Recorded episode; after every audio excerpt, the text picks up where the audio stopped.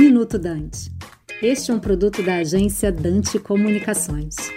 O aumento nos preços de alimentos e energia, não apenas energia elétrica por conta da crise hídrica, mas também gasolina e etanol, vem pressionando a inflação, que já se aproxima dos dois dígitos. Em agosto, o IPCA acumulado fechou em 9,68%.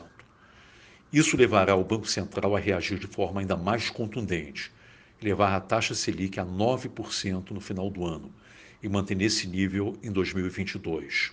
Essas nossas expectativas.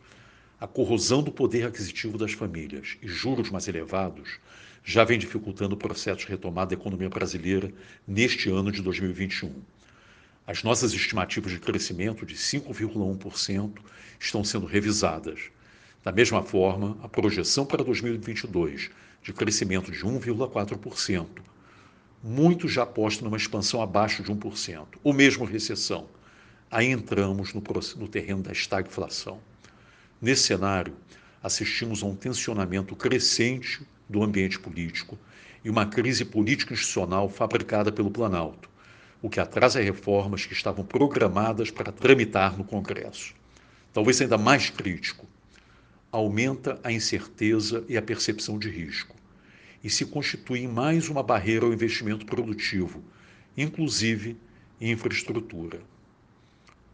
Ativos atraentes estão sendo, no momento, reprecificados.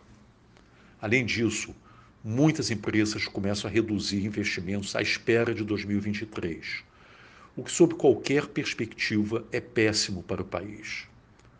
No momento, nossos principais desafios, ou seja, maior produtividade, menor desigualdade, no contexto de uma economia aberta e numa trajetória sustentável, esses desafios estão sendo deixados de lado. Aqui é Cláudio Fristac, sócio fundador da Interb Consultoria Internacional de Negócios, para o Minuto Dante. Você acabou de ouvir Minuto Dante, um produto da Dante Comunicações.